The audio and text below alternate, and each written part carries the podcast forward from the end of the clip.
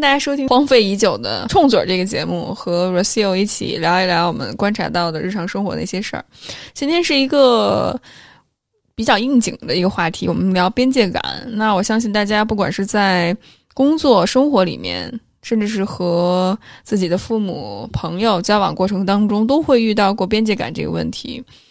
那特别是在现在快到这个春节口了，你要回家面对七大姑八大姨、父母对你的质问的话，边界如何去守？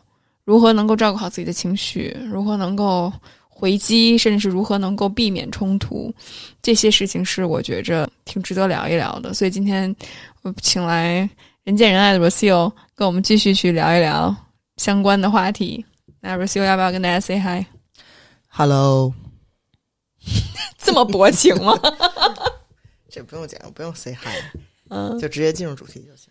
行，就呃，我我觉得我之所以想聊这个话题，是确实因为在社群里面也好，或者在我咨询的。经验里面也好，包括在我们知识星球很多小伙伴讨论也好，边界感是一个特别大的问题。我就发现，我们经常说吸引那些忽冷忽热的人，或者是被很容易被 PUA 的那些人、那些女孩们或者男孩们。我觉得大家很共性的一点就是没有边界。然后呢，被伤害之后，大家突然意识到了之后，哦，然后边界就会变得特别的僵硬，就有点矫枉过正，就是要么。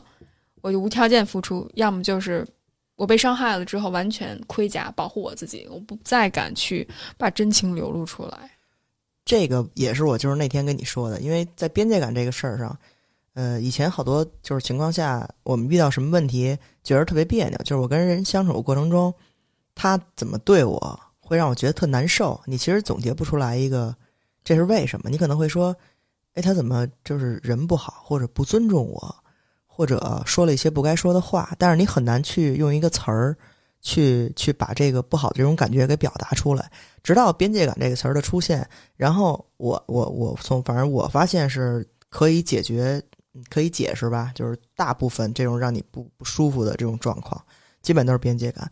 刚才你说那矫枉过正的问题，我然后我忽然就想到我我跟我老板的关系，我老板是一老外啊，然后我当然平时 diss 他的情况非常多。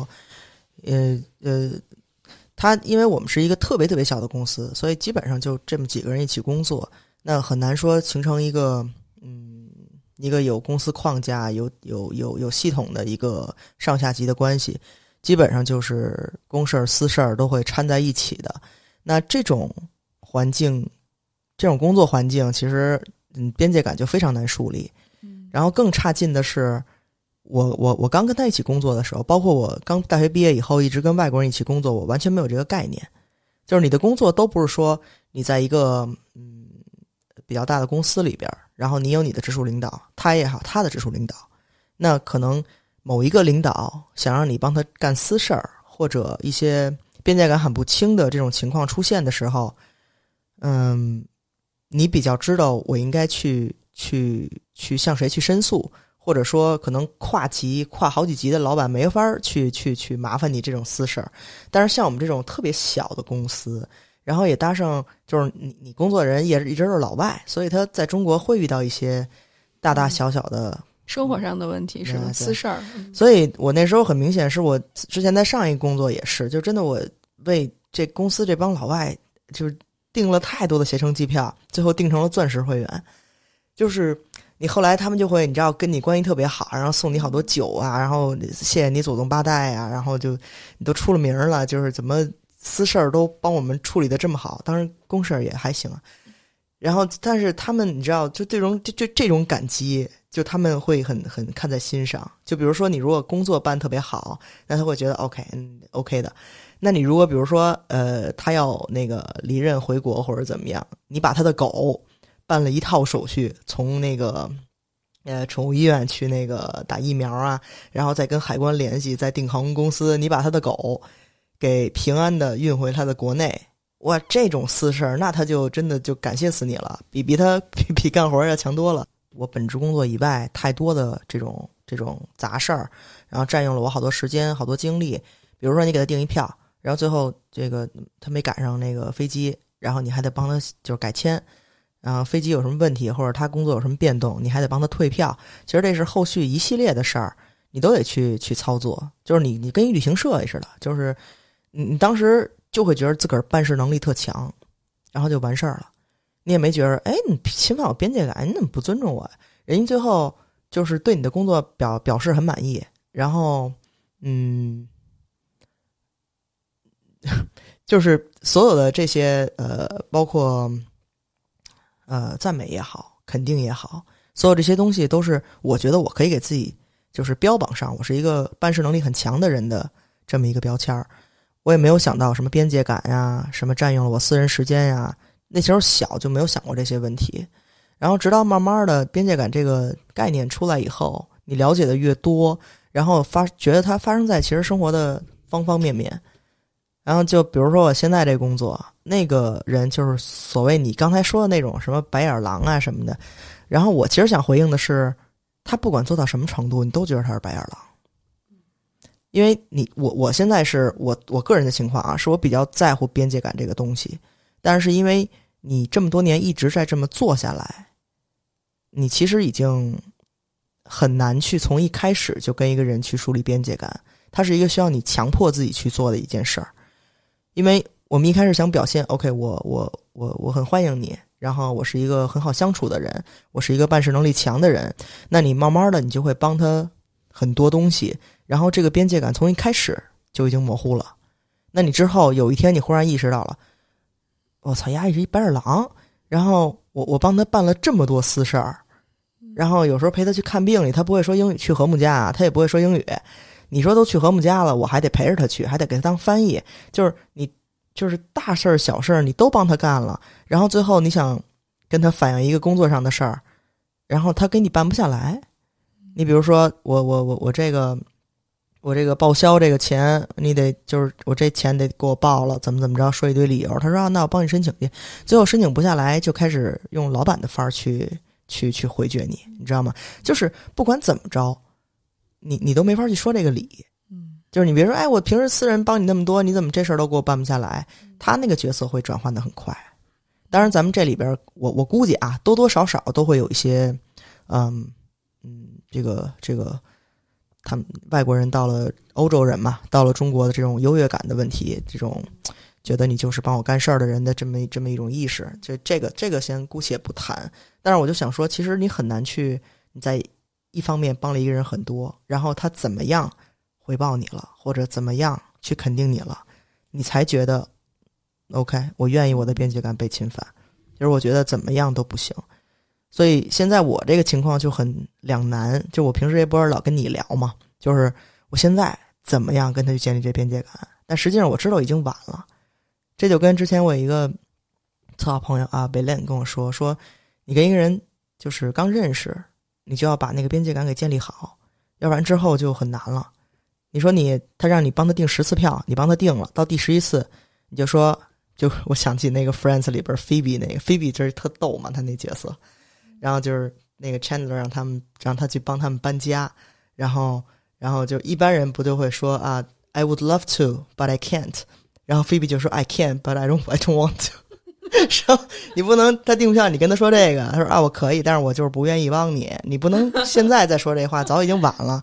而且他还会对你有所，就是你知道重伤，就是你怎么这样？你以前都行，现在怎么不行？你很难去，你知道给为自己辩解，这东西就卡在这儿了。所以现在他唯一能做就是我赶紧把你送走，你赶紧滚，然后等新人来了，我跟新人建立边界感，就很尴尬这事儿。嗯，我觉得 Rocio 的经历。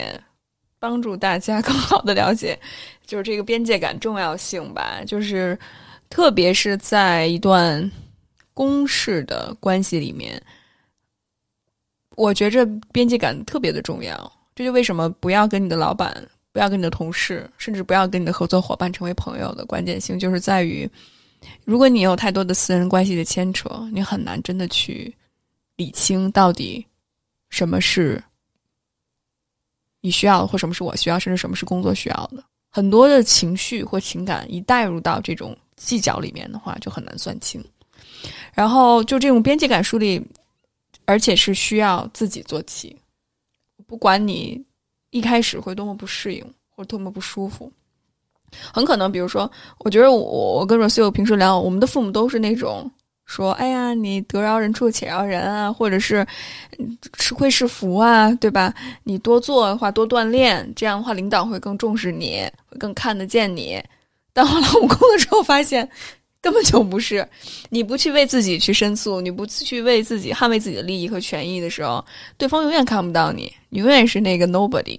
可能你是那个会被经常 dump 工作的那个人，或者是会去忽略的那个人，甚至是会是那个可怜虫负罪替罪羊。对，就是你是那个好捏咕的人，好捏咕的人。但是这个就是嗯，跟自己的这个自尊心有关系嘛。就是比如说我，我跟我同事俩人，为什么我是那好捏咕的？为什么？那你就会想，那是不是因为我能力不强？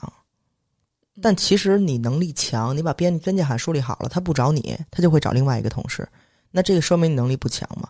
其实是自己内心有一点 ego 的东西去过不去，就是这东西我能干，我还能干特好，那我就得干。其实这事儿是不划等号的，这个是我特别特别近期就是才搞明白的一件事儿。就是说到这个，说到这个，为什么就可着你一人用这个东西？我其实特别能明白，就是他。使了你几次，觉得使特好，他不会想着，哎，我让他歇歇，我这次再有什么私事儿，我我找另外一人帮他不会，他不会这样。就是很多这种呃职位不不是职位啊，职务分就是那个不是特别分明的这种小公司，呃，就很典型，就是他用你用惯了，他就一直用你，嗯，然后你可能跟你同事挣一样的钱，但是你比他干多八倍的工作，但是老板无所谓，不是老板自己掏腰包钱，就是。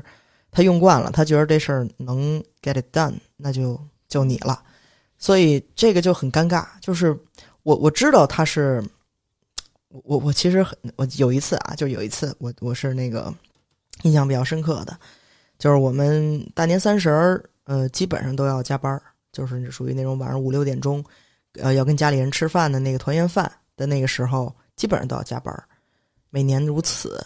然后直到我那个同事第一年。来替代我的工作，然后我一想，哎，今年就是好不容易可以就是回家跟爸妈吃饭了，然后我们那天就开会，然后后来我老板就说了一句话，他说那个就是我那同事说他家住的远，要不然三十晚上你来干他这活儿，然后我当时就你想他之前也没跟我商量，然后就在开会的场合中就把这事儿跟大家所有人都说了，你并没有征求我同意，然后。他家住的远，他就可以回家；我家住的近，我就该着倒霉，活该死去。是不就就你知道这事儿，然后你就会觉得他是故意在整我吗？还是其实这是一个呃，当然这跟他自己情商也有关系啊。你要是想做这决定，你事先跟我说一声。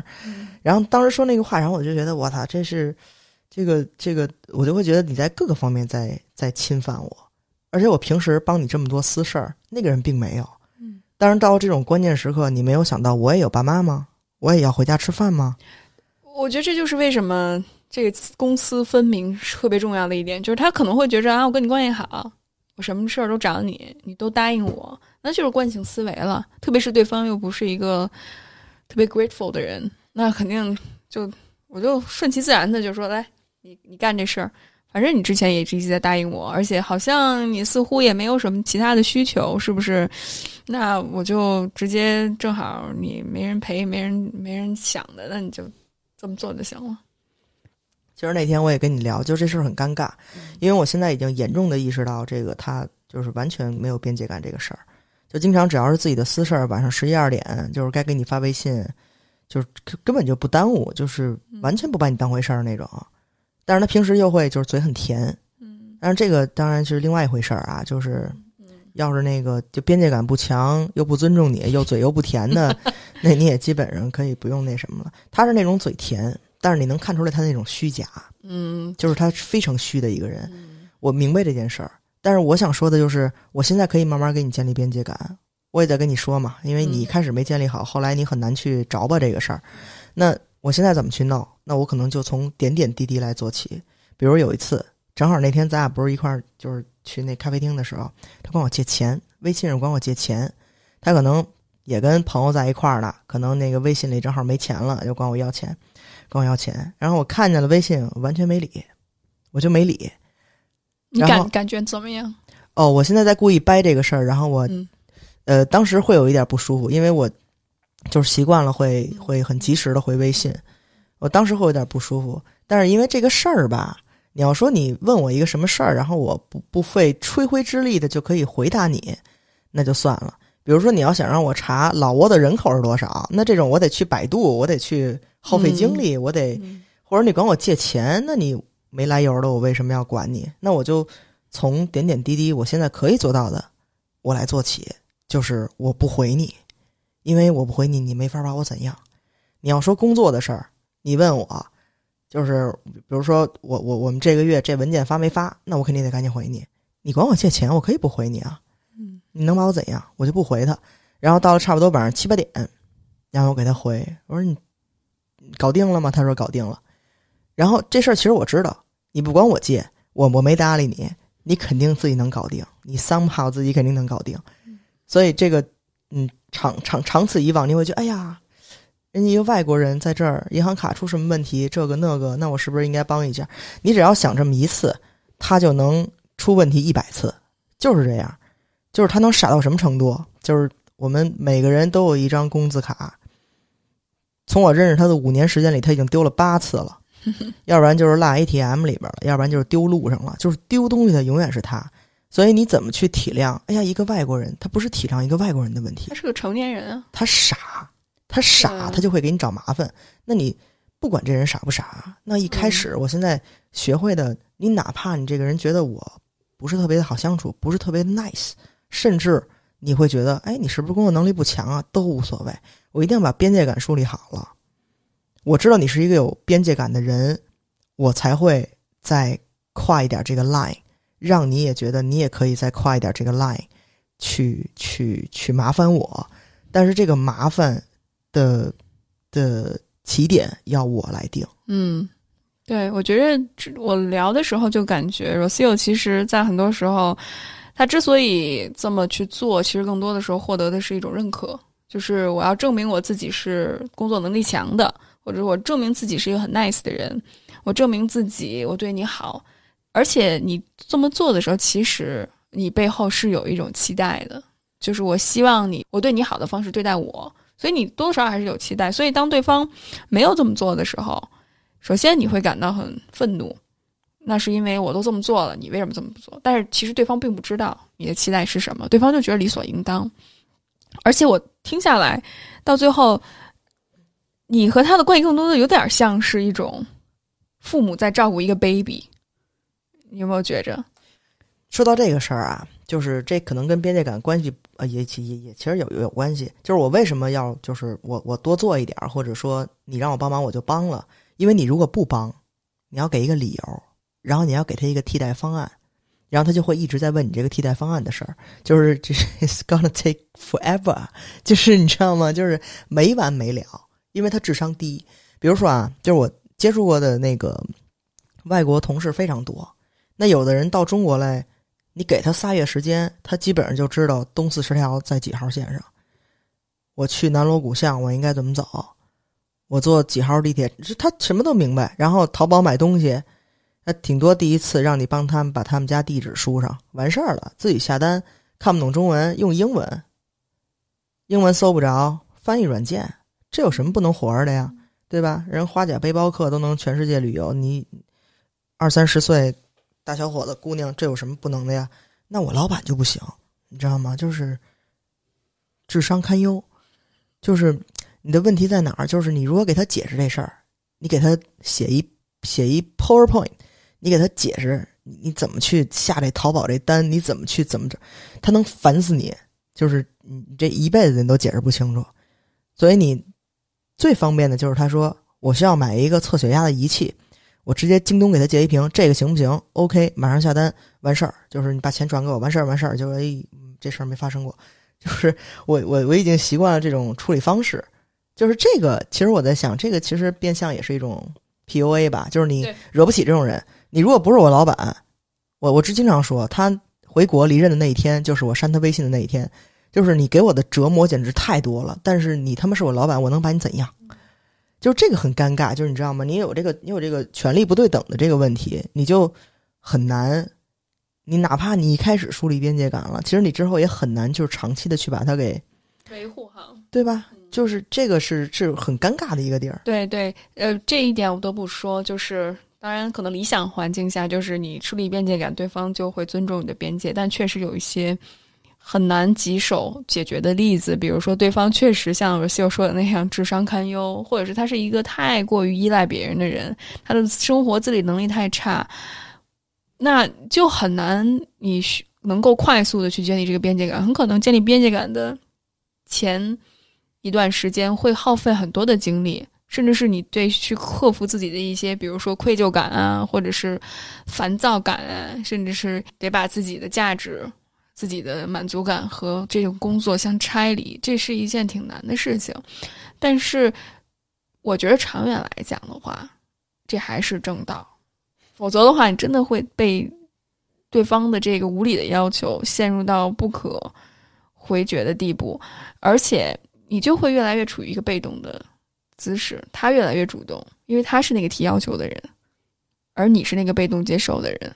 后来我就在想，就这件事怎么操作？就比如说啊，他远程如果给你微信说你帮我干什么事儿，你还可以不理他，或者说，哎，我在开车，我现在没时间，你让谁谁帮你弄。那个这个我是真是发生过一次，就是咱开车去北戴河的时候，就是他让我帮他订票，我说订订什么票？我说我开车呢，我今儿得开四五个小时，我确实得开四五个小时。我说你让另外那个同事帮你订，他就 OK 就搞定完事儿。那你就是你即使没在开车，你也可以找个理由嘛。你不能说我可以，我就是不乐意，就是你很难做这件事儿。但是我经常在办公室的时候，他过来找我，先跟你叨吧两句公事儿，然后再说我要那个一 favor，你能帮我怎么怎么着吗？那你。你你看着他的眼睛说：“我可以，我不愿意，这也不行。”就是，就特别难这个事儿。你就你得找一些特别那什么的理由。后来我其实给自己想了好多招儿，就是我现在在故意锻炼自己，就是我一定要做一个相对冷漠的人，因为不是那么多人值得你不去冷漠。就我可以是一个内心非常温暖的人，这个我自己知道就可以了。然后我身边最亲近的朋友，我爸妈这些人知道就可以了。但是我不需要让全世界知道。你认可我了，然后你是一智商这么低的人，我也没什么可高兴的。而且维护边界感和你内心温不温暖是两码事儿。就是你需要认可嘛？对，你需要对，你需要说哦，我可以，我是一好人，然后我工作能力强，这些东西你你你你自我保护好了，那你就不需要听别人说了。你多说一句少说一句，对我来说，对吧？我我我我长不了两斤肉，就是无所谓了。而且我觉着这种，其实这种啊，我我是一个温暖的人，所以我要。对你很多事情负责，背后其实也挺可怕的一个逻辑，就是我觉着，那我内心温暖，我需要通过证明自己，不断的向对方去寻求认可，这样首先很容易被 PUA，然后 对被控制，那其次就是，其实你的内心也是觉着对方不行，对方是一个没有办法为自己的行为或者是需求负责任的一个人。那这个其实也是变相的去 minimize 对方，就不把对方当成一个能够为自己负责任的人。而且人是需要锻炼的。就虽然你你的这个例子里面，你的老板可能真的是确实各方面堪忧哈，但是我觉着在一般的关系上来说的话，我觉着就特别是我们经常说到控制欲强的人，一方面表现是他在任何方面都要给你做决定，看起来是似乎为你好。但其实背后就是说明，我不相信你有能力处理好自己的事情，我不信任你。但是这个背后的这个逻辑还是挺可怕的，我只想说一下。对我，我其实认同你这个，就是人是需要锻炼的，就是你别觉着，哎，我帮我不帮他，他是不是就无能为力啊？对，其实其实对，其实没那么严重，就是其实爸妈也是这个观念转变不过来嘛。嗯，就是我不帮你把这坎儿给过了，他哪怕这这这事儿不对，他也得跟你说了。你不听也行，但是他得给你说了，因为他就怕你进这坑，就怕你遇到这坎儿。但实际上你可能遇到了，你自己也会发现，OK，那可能是好多方面就是越不过去。那我确实不应该去做这件事儿。嗯，你可能自己也知道，但是家长还是担心，就是你嗯不行。但是我跟 一个成年人就这这种例子吧，是他真的能烦死你。就是他真的能烦，就比如刚才我说京东下单那事儿，嗯，你就是可以在一分钟之内搞定，然后我今晚上我就当这件事儿没发生过，就是你不要再烦我了，要不然我给你解释半天你怎么去下单，你怎么这你怎么那，要不然我们明儿上班见面聊，你还得为他特意去约个时间去个咖啡厅，再给他讲怎么去弄。然后他说啊，这么简单呀，下次依然找你，就是就是真的这个这个这个成本太高了。对，如果就是我只需要一分钟，就我生命中的一分钟去解决掉这件事儿，那就那就算了吧。就这个是我觉得很难去，嗯，就是把你的边界感弄得特别 consistent 的的一件事儿，我觉得很尴尬。就比如说，嗯，我再新来一个老板，那我开始跟他树立边界感，我会表现出我是一个，嗯，比如说你晚上九点以后不要给我发公事的微信，我手机会关机。我我不会去处理工作上的事儿，然后平时你不要找我买东西，因为我不买东西，我的淘宝跟京东都卸载了，我不买东西，我不会。就是你可以说各种各样的理由，就是我做不了这件事儿，我不弄。然后呢，其他的就比如说你要是呃想去医院什么的，我给你我我都想好了，我都想好了，真的，我给你列一单子，把你所有能遇到的，比如说你要是想去那个呃体检或者看病，那医院的电话。预约方式我全都给你列好了，我全都把 instructions 都给你写好了。北京地铁图给你打印一份儿，英文的，你就全都全都弄好了。然后所有他有可能麻烦到你的地儿，在他一开始来的时候，我都要给他尽量解决掉。然后你再来进，就像我刚才跟你说的，又没辙了。就是我可以去预防这一切的发生，但是他如果真的是一个边界感非常不强，然后就是那么愿意去用你。的人，那你其实就很难搞，因为我一开始这方面我特别的嗯 shock，是因为我不理解为什么会有这种人，就是比如说就一开始啊，他滴滴还没有好的时候，他会让我把他那个那个终点啊，不是，他会让我帮他打车。你想，他又跟我不在一地方，那比如他说我要从三里屯去那个嗯和睦家医院，你帮我打滴滴，那我三里屯 locate 到哪儿啊？他说他能到我们家地库吗？就是你知道，就这种问题，我真的，就算就就算就算人司机到了地库，你那小区里二十个楼，人家还得停到您楼门口。就是你是谁啊？就是你知道，你这非常难操作。你跟出租车司机，你跟滴滴司机，你都没法去说这个事儿。那那你要这么帮我去，你要是这么去跟我说，那我怎么才能就是更好的去帮你？那我就指定个三里屯一地方，你走到那儿去。你走到那儿，在那门口别动啊！到没到？到没到？到了，到了，我给你打。嗯，就是很难操作这些事儿。我一开始特别不理解，就是这么简单的一件事儿，你自己把它给掌握了以后，你不就无忧了吗？就是你淘宝，你买过一次东西，第二次你就知道，哎，可以这东西寄到哪儿？我怎么看它那销量怎么样？然后这个店铺的这个评评评级是是一个桃心还是一皇冠？然后我买这东西，我对比一下几家店的价格，然后我就搞定了。那你在国外生活，我后来在想，是不是因为我在国外生活的时候我会语言，所以这事儿对我来说更容易？后来我发现，其实跟语言的关系非常小，它关系非常小，自主性的问题。就是你如果自己能把这件事儿搞定，因为你比如说咱去泰国玩，对吧？你去俩礼拜，你也不会泰语啊。然后泰国人说英语也不是第一语言啊。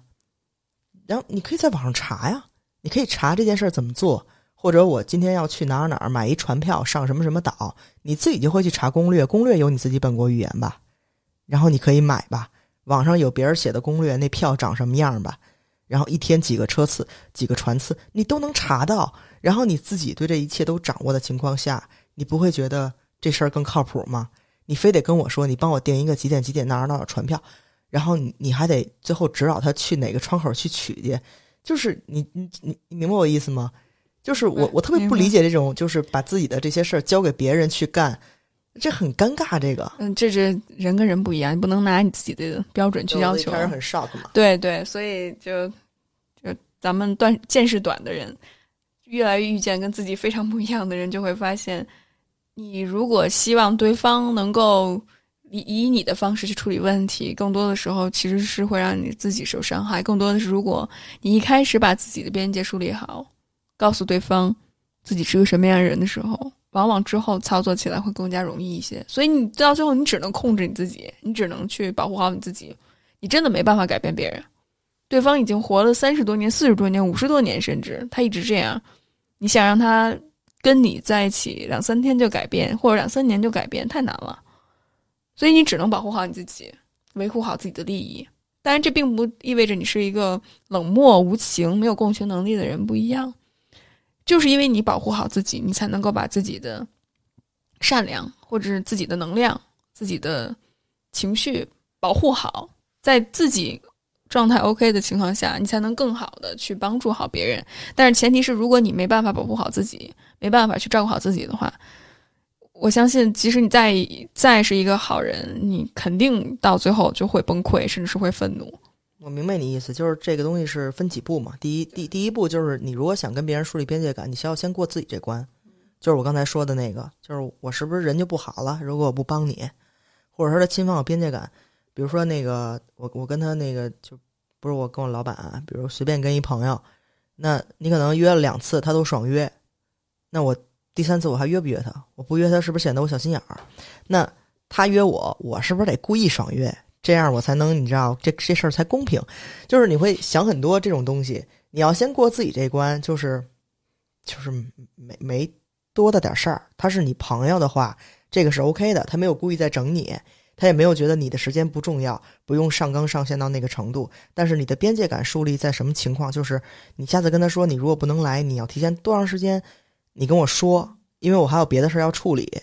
那我说这件事儿，你会不会从心里觉得，我这么说是不是不太好？是不是太 harsh 了？是不是太怎么样了？他是我朋友，你要先过自己这一关，你才是树立边界感的第一步。我我还想说一点，我最近的体会，就是很多时候我认为那些朋友的人，很多时候我是相信他们说的话。哎，我跟你多好。或者你对我很重要，我很需要你，但是有的时候还真不能太相信他们说的话，得看他们的行动。我觉得这点也是特别重要。我相信有那些可能真的时间管理能力不强，但是跟你特别好的一些朋友。但我最近的感受就是，我有一个朋友，他爽了我好几次约。我慢慢从他的行为上就能看出来，其实他跟我的关系 并不是很近。你那哪儿朋友啊？你这也太那个了。对啊，比如我就经常说小严，对吧？就是我姐们儿。小严是一开始最早在大学期间就给我上边界感课的人，只是只是我那时候不知道这个东西叫边界感，因为我会觉得他就是嗯，按我们通俗的理解就是。不是特别平易近人。比如说吧，我们那个那时候每年十月份的时候都会开车去天津吃螃蟹，每年如此。有时候会坐火车啊，有时候就就开车。然后那年是她跟她男朋友一块儿开车去的，然后我们就各自买了螃蟹，然后拉回到北京，把每个人就是送到差不多离家近的地方。他就在回来的路上就说：“我们一会儿一块儿摊一下油钱。”就是你想在大学刚毕业二十二三岁的那个时候，嗯，虽然说大家其实也都没什么钱，但是这个钱其实是免费坐车的人应该主动去提出的事儿。这个到我们现在这个年龄，我们就知道这个事儿了。你可能会提，人家可能会不要，但是你要去提，因为这个是很应当应分的。但是那个年龄，你就会觉得，我如果是他，我绝对不会提这个事儿，对吧？那个时候是他跟我们主动去提这个事儿。那你自然就会想，哎，这个就感觉挺尴尬的，对吧？说出这种话来，让大家一块儿谈钱。但是我直到好多年以后，我才就是非常感谢这件事儿。他不怕我当时说那句话会让大家觉得很尴尬，会让大家有可能去误会我是不是很小气，或者我们是不是朋友？为什么要算这么清楚？为什么要计较？但其实这个就是很好的边界感的一个教育。这个是我。嗯，非常感谢小严的一点，还有就是，就是最近小严家里有事儿，然后他会就是约约了得有两三次吧，都约不出来，然后他就说我现在就是我家里得处理这些事儿，然后等我什么时候能出来了，我主动联系你，我说 OK，然后这件事儿应该已经过去了四个月了，就没有联系，那我会觉得我是不是失去这朋友？我不会这么觉得，我会觉得边界感非常强，我会非常舒服，这样跟一个人去相处。我我确实觉着，就是中国人所说的人情债是特别特别的难还的，你知道吗？就是如果我们把事情说清，可能一开始会觉着是不是太太斤斤计较了，或者是太无情冷酷了，或者是甚至会有内疚感，是不是我做的不对，或者是怎么样？但其实想一想，那种人情，就是我要滴水之恩当涌泉相报，什么时候是个是个头啊？对吧？今天可能是我拉你去趟天津，咱们一块儿去吃吃螃蟹。那明天你父母生病了，那我是不是得连夜的陪床啊？我怎么还这些东西？就这个感情债，我觉着可能是我们，就是特别是农业文明，然后以家族为集体，以社群为集体，这种思维模式主导的一种想法。就是因为我们并没有进入城市，我们大家更多的是以集体的形式、家族的形式。那一个人出现了问题，那所有的人都上，大家都帮忙，不管是不是自己的分内的事儿，所以。人跟人之间没有那种所谓的“我是一个个体，你是一个个体”，我们更多的还是以自己的社会关系定位的。比如，呃，咱们父母那代人更多的是，比如说姨发生了一件什么事儿，那七大姑八大姨哇就凑过来。那时候是那时候的单位是家族，就是家庭。对对，就是家庭。那咱们这代人就已经非常不一样，所以我觉得我们这代人痛苦，就是在于我们介于这种变革之间，就是我们已经慢慢远离了像父母那代人以家庭为主。或者是以社会关系定义我为主，就我并不是我自己，我是别谁的朋友，我是父妈妈的女儿，或者是我是爸爸的女儿，我是我老公的妻子，什么这样的社会身份出现。但是现在慢慢我们已经过渡到了一个高度，比如说后工业文明，甚至是嗯城市化的一个过程当中。我们并不再以任何人社会关系去定义我们，更多的是以我们自己为先。就我们是一个现在其实是非常个人主义的世界，所以如果你边界不清，你责任不清的话，很容易会出现混乱。其实咱们这代人还是有一点难，因为我其实从小在家里受的教育也是这样，就是不清。因为你像刚才，比如说我说小严那个例子啊，我想的就是什么？就是我们都是怕眼前尴尬，眼前说出这些话不好意思。但实际上，你是影响了你长期跟这个人的发展。你如果那一次没有给钱，你第二次给不给？你第三次给不给？那最后你欠下的这个东西，在他在他心里边会成为一个什么东西，对吧？然后你心里成不成为什么东西，那就看你脸皮是不是够厚了。但是，就是我们其实就是很看眼前，就是我先别把这个给点破，我先别说 I can，但是 I don't want to。你你先别说这句话，那但是你长期就很难去，越来越难把这个东西建立起来。那你长期这个东西就搅和到一块儿了，越来越不清晰。我我觉得这里面分几个层次，第一个层次可能就是，首先社会层次或者文化层次来说的话，我们确实是一个不愿意太去把话说清，特别是自己的情绪表达或者期待这方面不愿意去表达这个民族，就很多时候感情是很内敛的，就我们不去表达，然后我记在心里。然后到时候等你有问题、有困难的时候，我肯定就去帮忙，对吧？这是咱们的文化的一部分，就不说清，特别的隐忍，特别的内敛。那第二个层次，我觉得个人层次上，是我们从小其实没有教育这个方面，就我们不知道怎么处理，就特别是情绪尴尬，或者是没人牵头，甚至是怎么把自己的去和对方去呃去协商，怎么做这件事情。我们是不会的，所以我觉着小严是一个很好的例子，就是帮助你们去，甚至是教育你们如何去树立边界，如何能够把事情算清，如何能够，我会觉得是没有罪责，或者是很轻松的去进入到一段关系里面，我们谁都不欠谁的。就是这件事儿是这么看啊，就是我当时会觉得，哎，你怎么会说出这种话？就是我们关系不够好吗？但其实你现在换位思考，到现在我能明白，如果别人搭我的车，走了一个很远的距离，那我可能多了你这个油钱，我不会怎样。但是你如果没有主动说要给我的话，你你的形象会在我心里减分儿，就是我会觉得你是边界感不强的。这事儿不用我去说，嗯嗯。所以这个就是就是就是我现在能学到，我非常注重边界感的一个东西，就是我们什么事儿。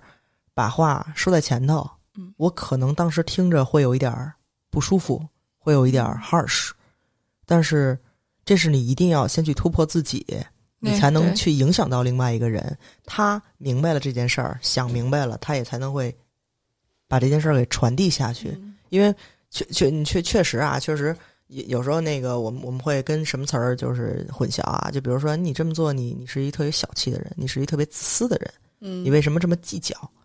然后这个呢，比如说咱在国外的时候，你就不会用这些词儿，你就会觉得哇，大家都这样。对，就大家都很个人你不能说对，外国人全都特别自私，外国人不是全都自私，因为他真的彼此尊重。就是边界感强的人会是什么情情况？就是我之前那个公司，虽然说订票那个风波真的就是太猛了，你知道，大家都度假，但是除此之外，你只要在放假，没有任何一个微信，没有任何一个电话，嗯，你走了以后，大家都能把你的工作给扛起来，这个就是边界感。他不会因为那时候再有人订票，他也不会找我，因为他知道你在放假。嗯，就是大家都以同样的一个标准要求你自己和要求别人。我还没说完，嗯可能你回上班的第一天，N 多人过来找你订票，但是你知道，你放假的时候他没有在没有在打扰你，嗯对吗？嗯，那我现在这个老板当然不一样了，他是就是 他就把你当助理，你就是钢铁侠的助理，嗯，你知道那个那个就是那种贴身 mask 的助理，嗯，贴身，我公事私事儿全都给你搞定，我天天跟着你，我把你所有事儿都搞定，因为你是一大咖。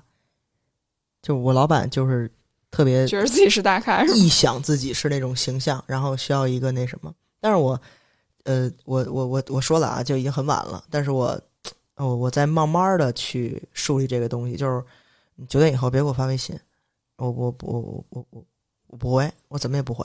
嗯你要真有事儿的时候，你自己能搞定，就你没有那么什么要死不活的事儿，你非得你不能第二天早上起来说吗？你不能正常的时间说吗？然后比如说我现在在干嘛，那你让我干什么事儿，我说 OK，我我会我会看一眼，但是等我有有空的时候，你把这句话拽给他，他能怎样？他就说不行不行，你现在就得看，他不会跟你说这种话，因为这是人之常情，他也会这样。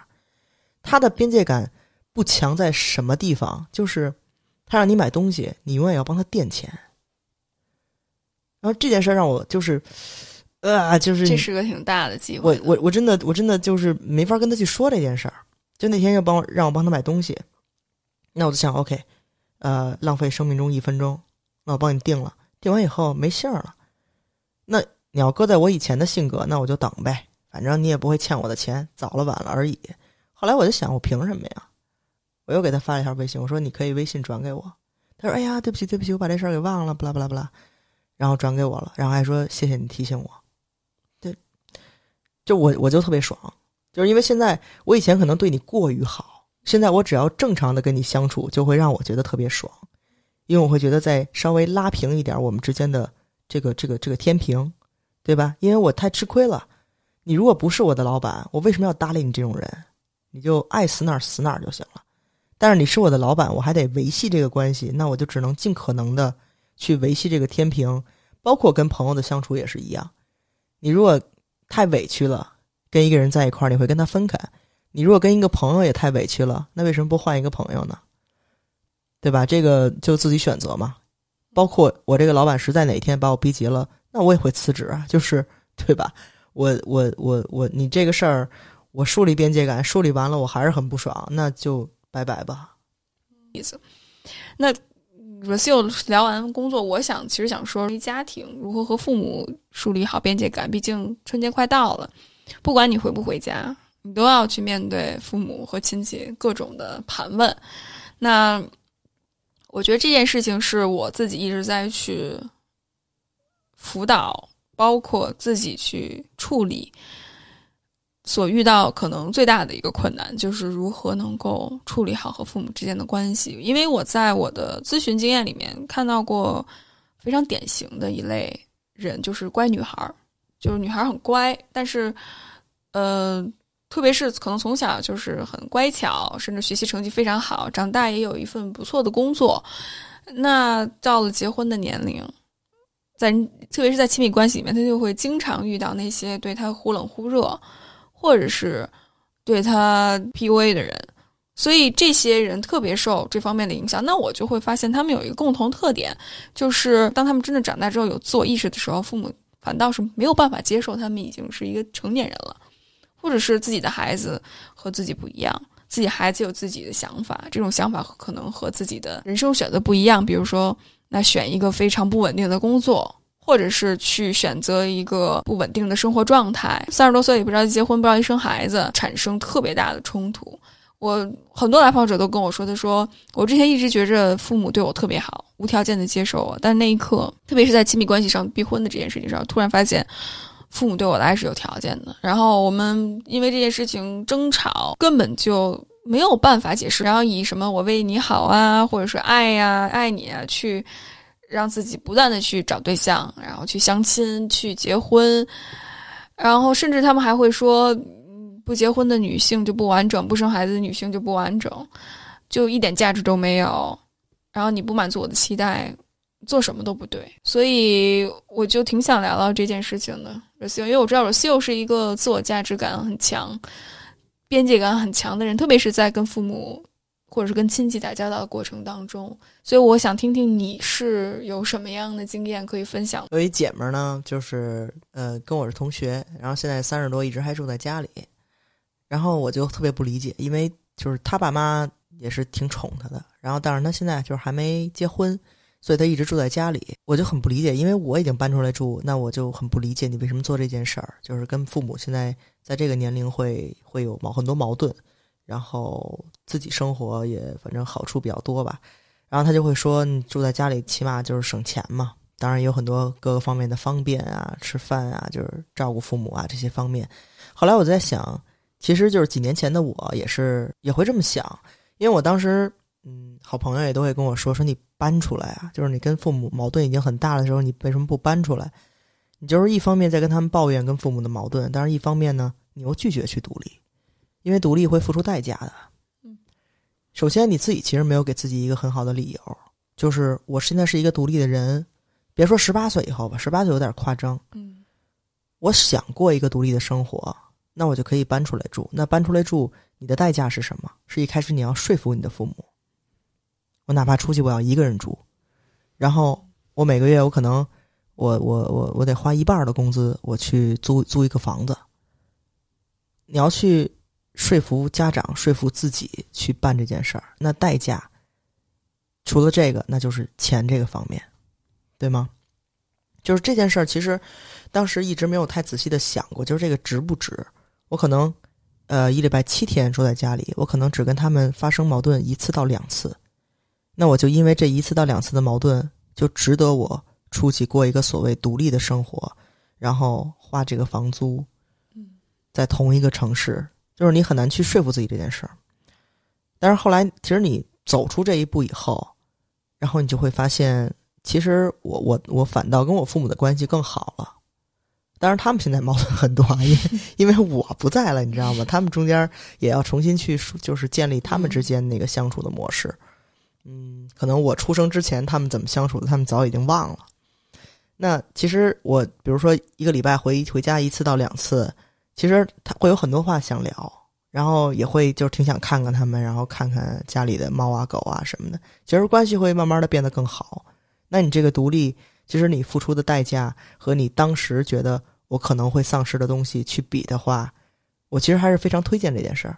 但是如果你没有去做这个选择，比如我那个姐们儿，你很难去用理论去说服他，想象对吧？是个什么样的？但是他现在就是，嗯，那个到什么程度？就是他二十二岁，呃，在大学毕业那年就考了车本了，但是他爸现在依然不放心他开车。嗯，他一个人不能开车，所以有时候我们出去，我就会说：“我说你开我车吧，就是你过过瘾。”就是家里有车也不会让他碰，会保护的很好，然后会其实家长都知道，就是你在外边跟朋友玩然后你出去，嗯，唱歌喝酒，就是各种各样家长比较害怕的行为，其实孩子到这个岁数都干过了，家长都明白，但是就是因为你还住在家里边，那可能他会 somehow 心里边有一种有一种安慰和有一种就是 OK，你还没结婚，那你就在爸妈身边。或者我有我所我有所寄托，还有孩子在这儿，我需要照顾，我人生有价值，然后可以帮我缓冲一下我和我伴侣之间的矛盾。我觉得这个可能跟文化也有关系吧。就是其实我特别小的时候，我妈也跟我说这个话，就是你你没结婚，你为什么要去外边住？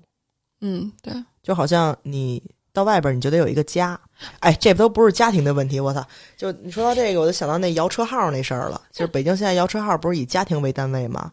你要说，哎，我十八岁以以上了，对吧？我是一个，我我我脱离出我的家庭，我是一个单独的家庭了，那我也有就是优惠啊，就是我我我那个摇号的那个那个呃中签率会高，不行。家庭为单位，单身不算家庭。哎，那我就你说，你说这事儿你跟谁说理去？对对，就这个，我觉得就你说到这文化上，包括制度上也是。比如说，年轻人本来应该去独立，这样才有更成熟的人格、独立的思想。那你一线城市机会多，但物价这么贵，房价这么贵，你怎么允许青年人去独立？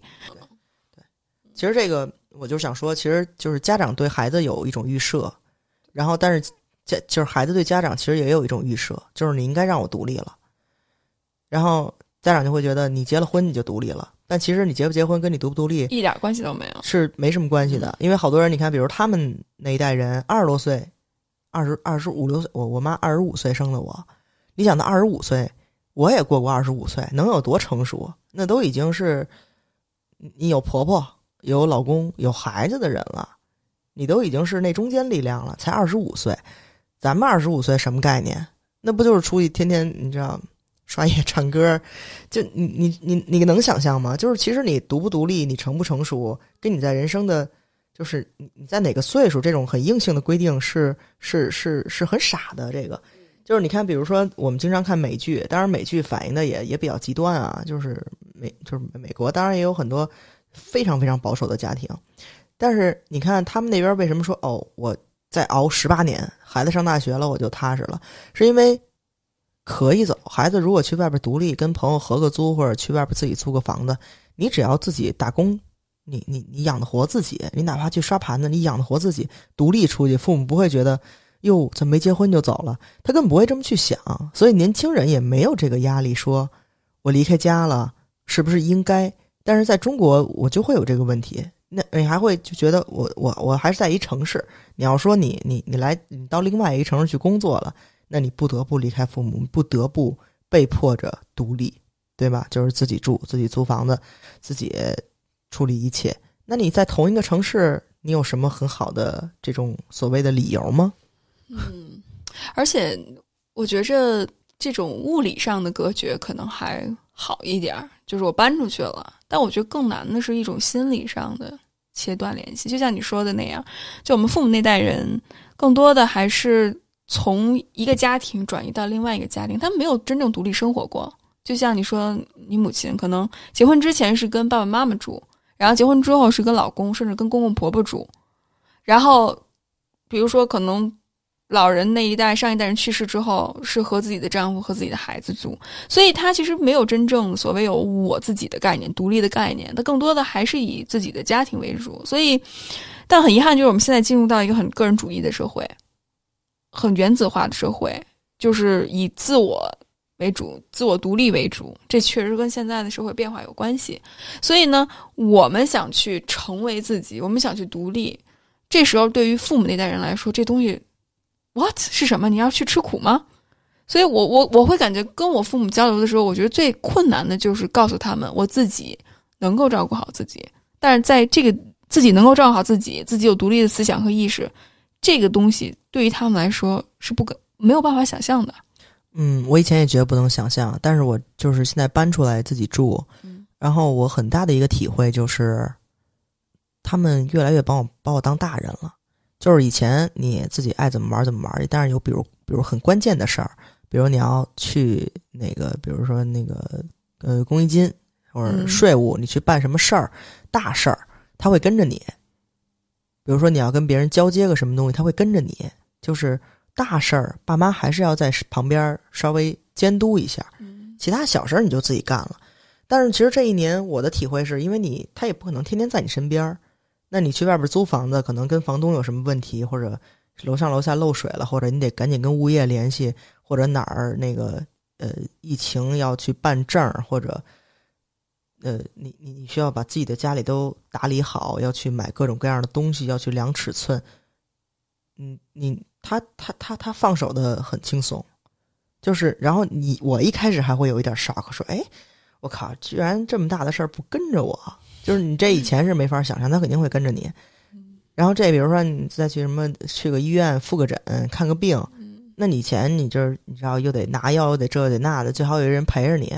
然后他忽然有一天不陪你了，我其实完全不会想到是，我靠，我爸妈不关心我了，他不把我当孩子了，我会挺高兴的。就是一次两次以后，我觉得他他完全信任我，嗯就是个大人，就能把这件事儿给干好。对，我觉得这种信任的关系特别的重要。就是你首先你自己不把自己当孩子看，这是前提。我们很多时候为什么和父母有争吵，是因为我们希望父母不把我们当孩子看。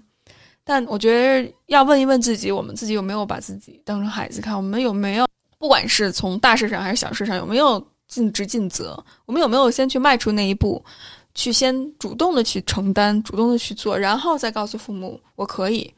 然后这一刻，其实你已经做成了，这种自我满足感你已经有了，你知道自己能行，所以你就也不需要向父母证明什么。我觉得这一点转变也是我最近的转变。我还想说一点，就刚才你说到那开车的例子，我也发现，就是在我的辅导经验里面，包括我自己的经验里面，我就会发现，父母那代人跟我们这代人特别不一样的，就是父母那代人特别追求安全感，就是他特怕怕什么事情发生。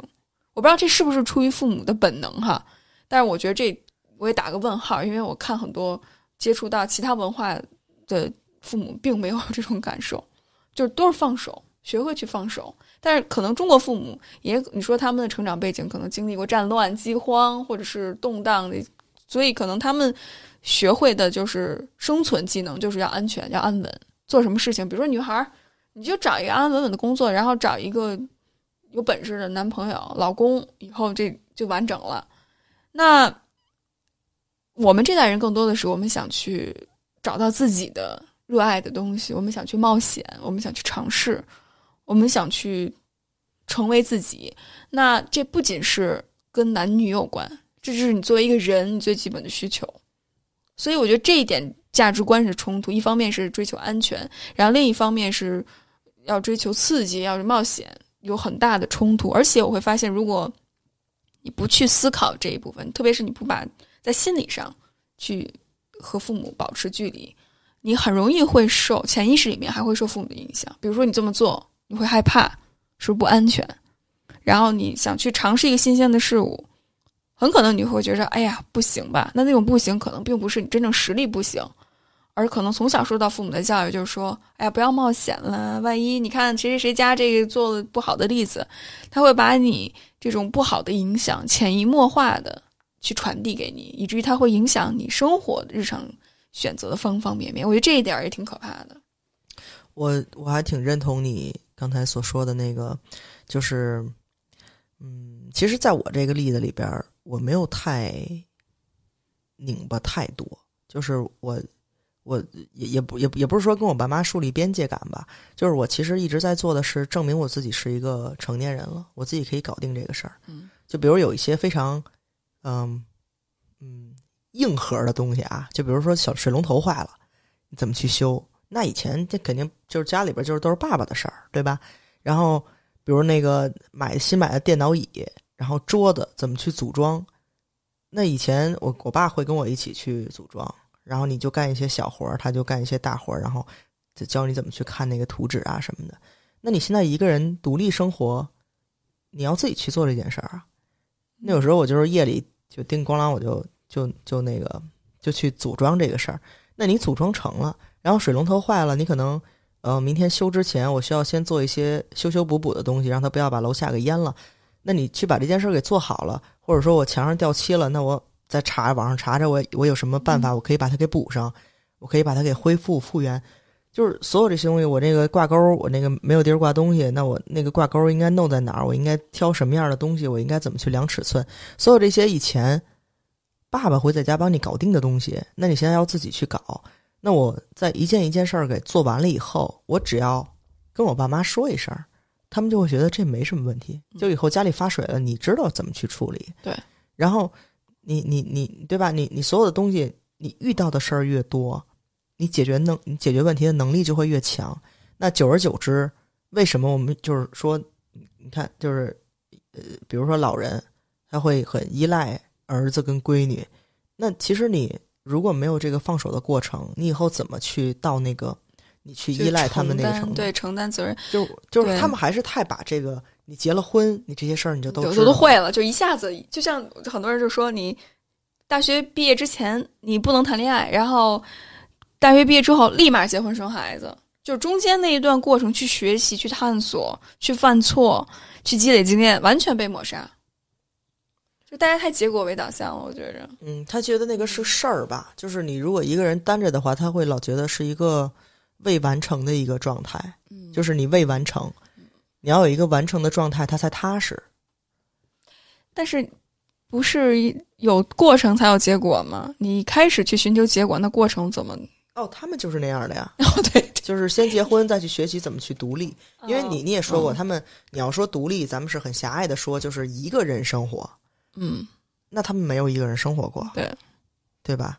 你要说我现在特别享受孤独，那他们更不信了。谁会享受孤独？他们没孤独过。就算 你真孤独，他身边也永远有个人。所以有时候，比如说俩人在一块儿，在咖啡厅坐着的时候，都愿意各个各自玩玩各自的手机。就是我其实觉得现代人啊，我不知道他们那代应该也是，就是人作为人。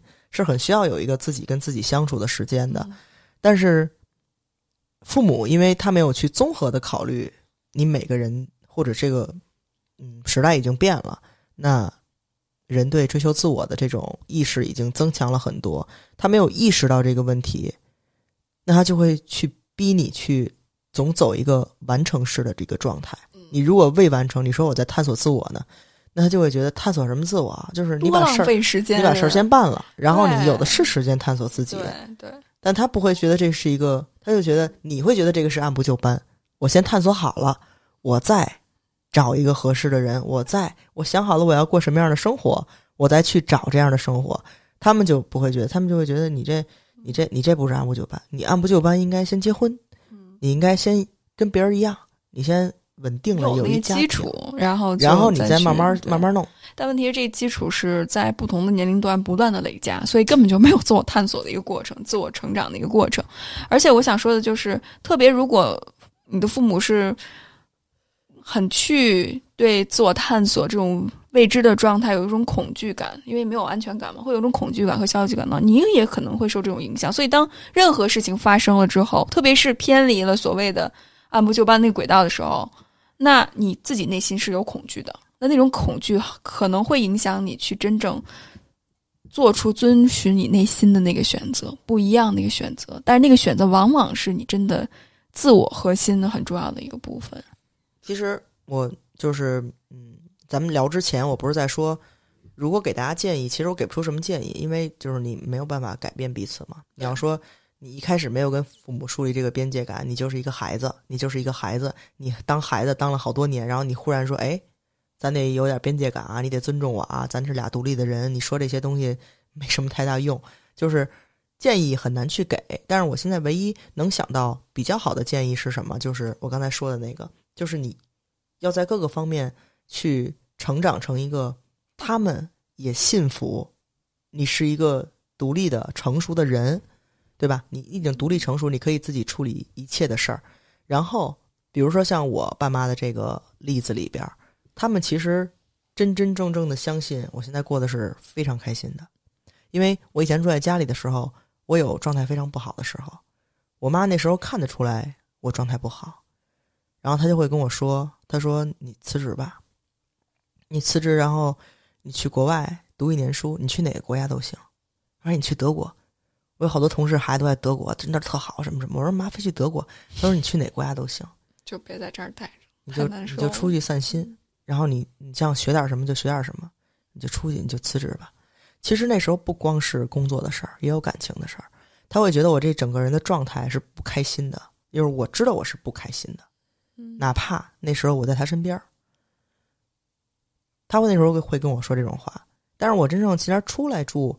他我没有守在他身边儿，但是我现在每次见他，他其实对我状态的肯定，就是他完全信服我在家与不在家，我单身还是有伴侣，我结婚还是不结婚，他相信我这个状态是好的，因为他见过我那个不好的状态。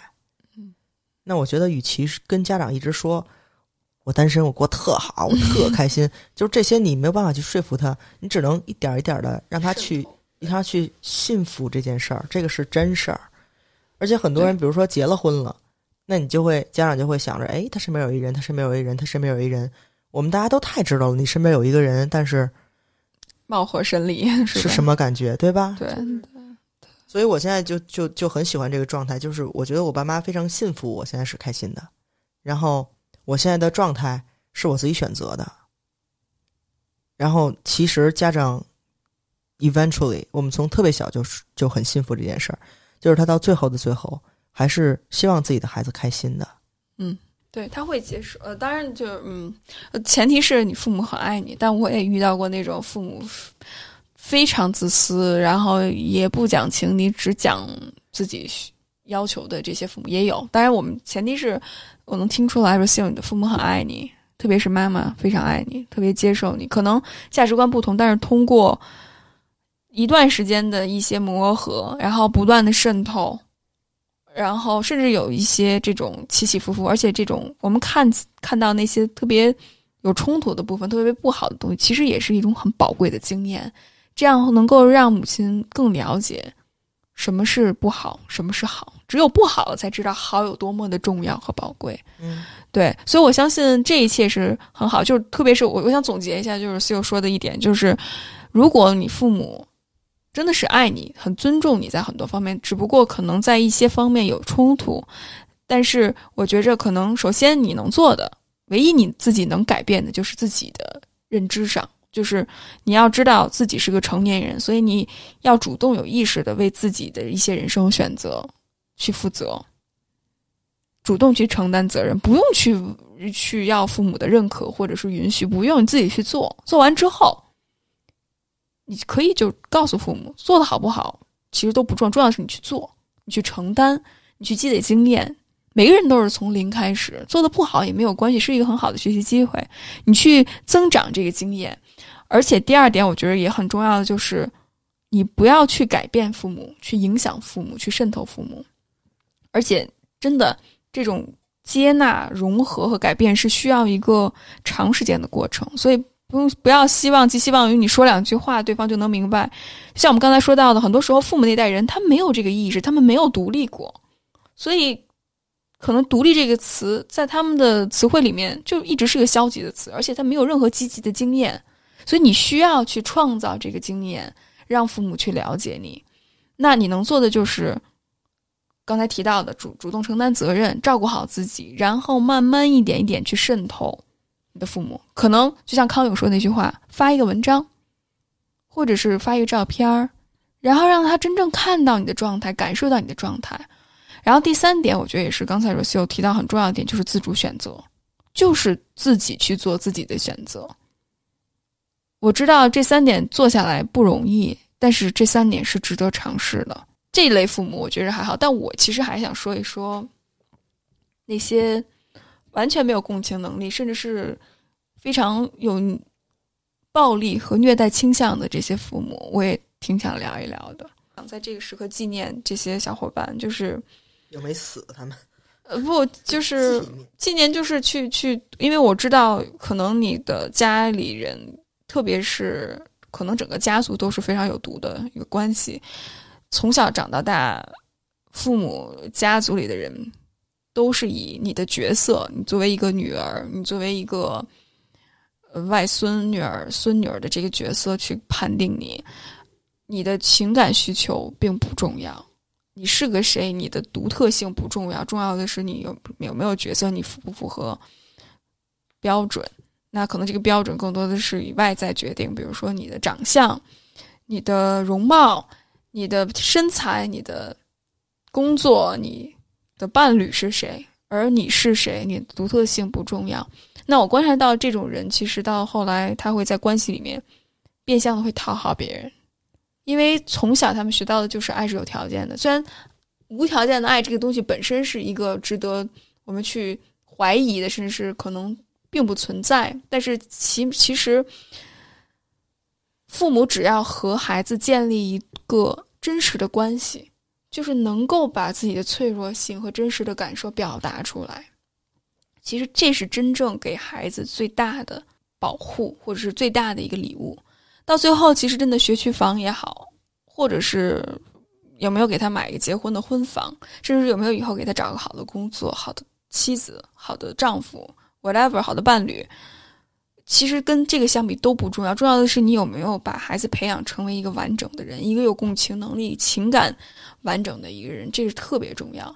如果从小就是以标准角色要求你的孩子，长大成人之后，他就会陷入到那种不良的关系里面。他会在关系里面一直在去寻求一种价值感，他会觉着感情就是我需要付出极大的努力去证明我自己才值得被对方爱。我只有改变了对方，特别是如果对方是一个浪子的形象，那我改变了他，我才能够获得一种满足感和价值感。所以，这个倾向是我在我的来访者里面，特别是女性里面，经常关注到的一个案例。我也特别想提出来。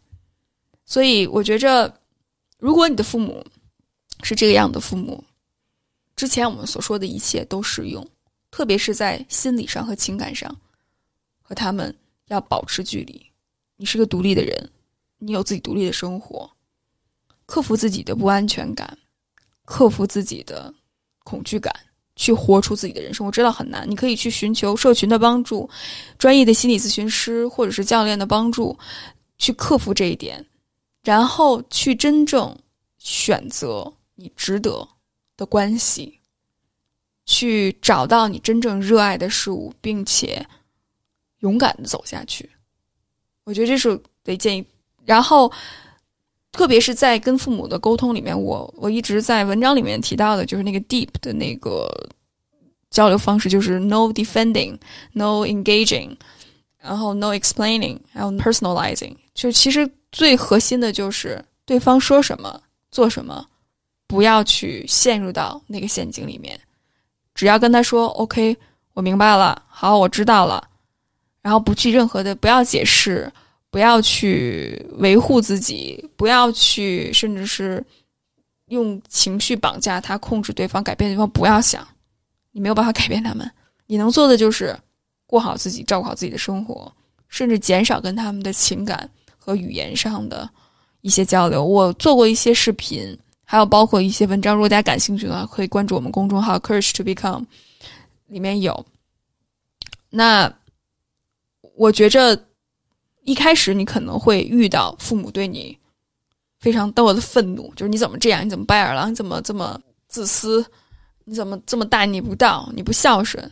但是之后，当你一直在坚持这么做的时候，他会觉得自己这么说对你没有影响的话，他会觉得很无聊。他其实会慢慢慢慢降低对你的期待，慢慢慢去放手。所以这是需要一个过程，这是需要一个抗争的过程。只有去背叛父母，才能真正的成为自己。这是我最近的一些想法，我不知道我希望你有什么想回应的吗？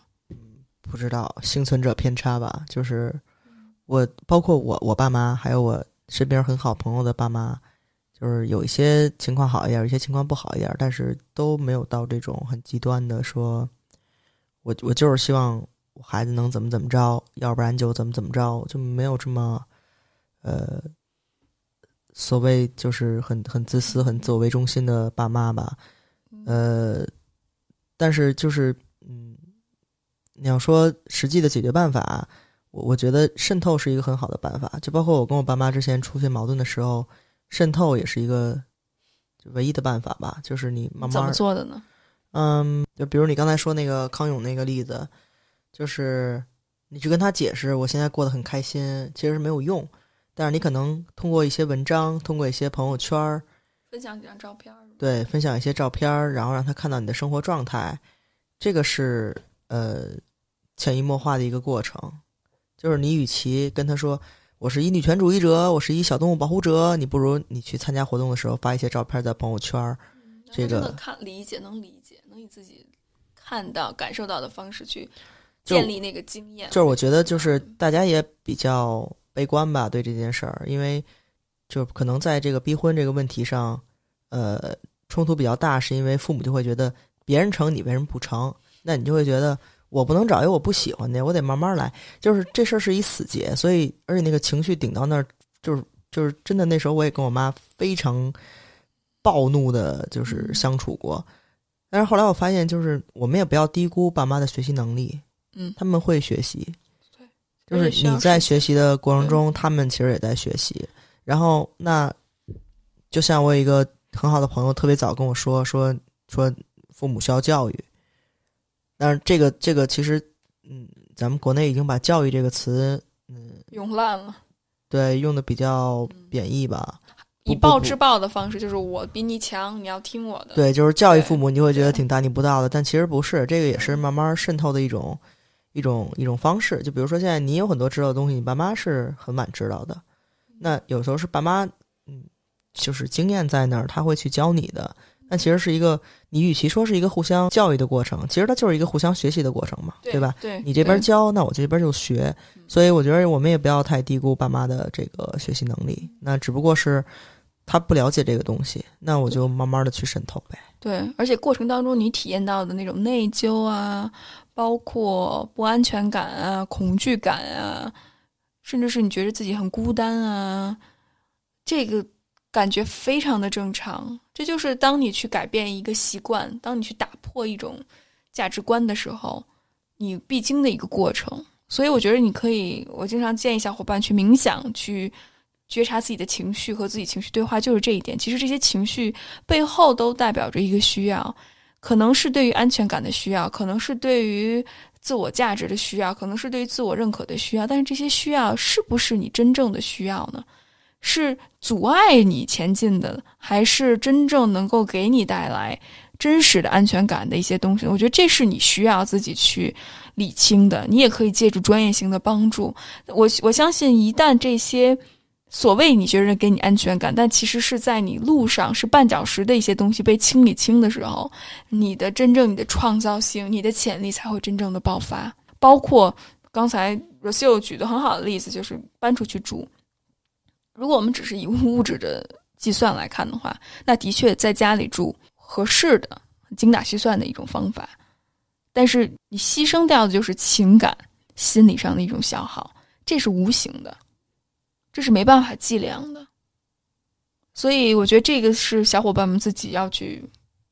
去掂量的，我们我觉着，我当然希望每个人能搬出来住，但是很多时候我知道每个人的条件不一样，但是我更希望那些如果你觉着啊，我父母挺好的，其实我在父母家里也能独立的这些小伙伴，尝试自己出来住，真的不一样。英文里面有个词叫呃 growing pain，就是成长的烦恼。就 growing 是一个 painful process，但是只有真的经历过所谓的痛苦，才能真正的成长。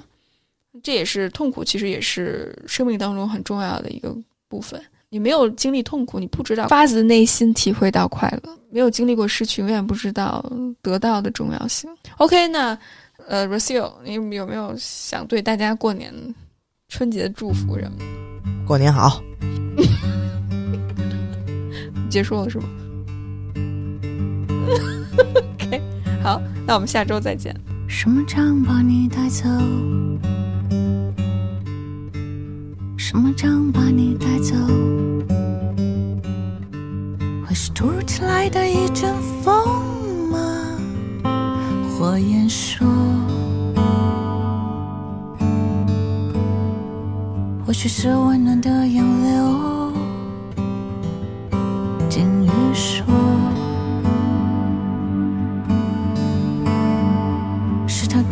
轻轻挥手的动作。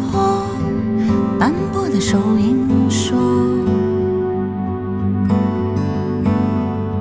还是离别的短笑响起的时候，火车头顶的长烟说，什么将把你带走？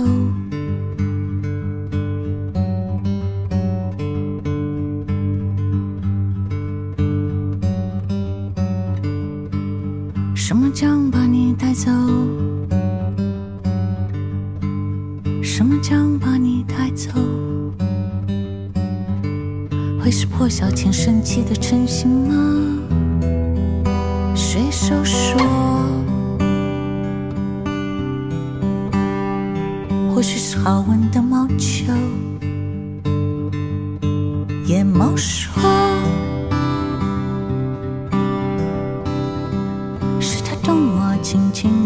的动作。沙哑的树叶说，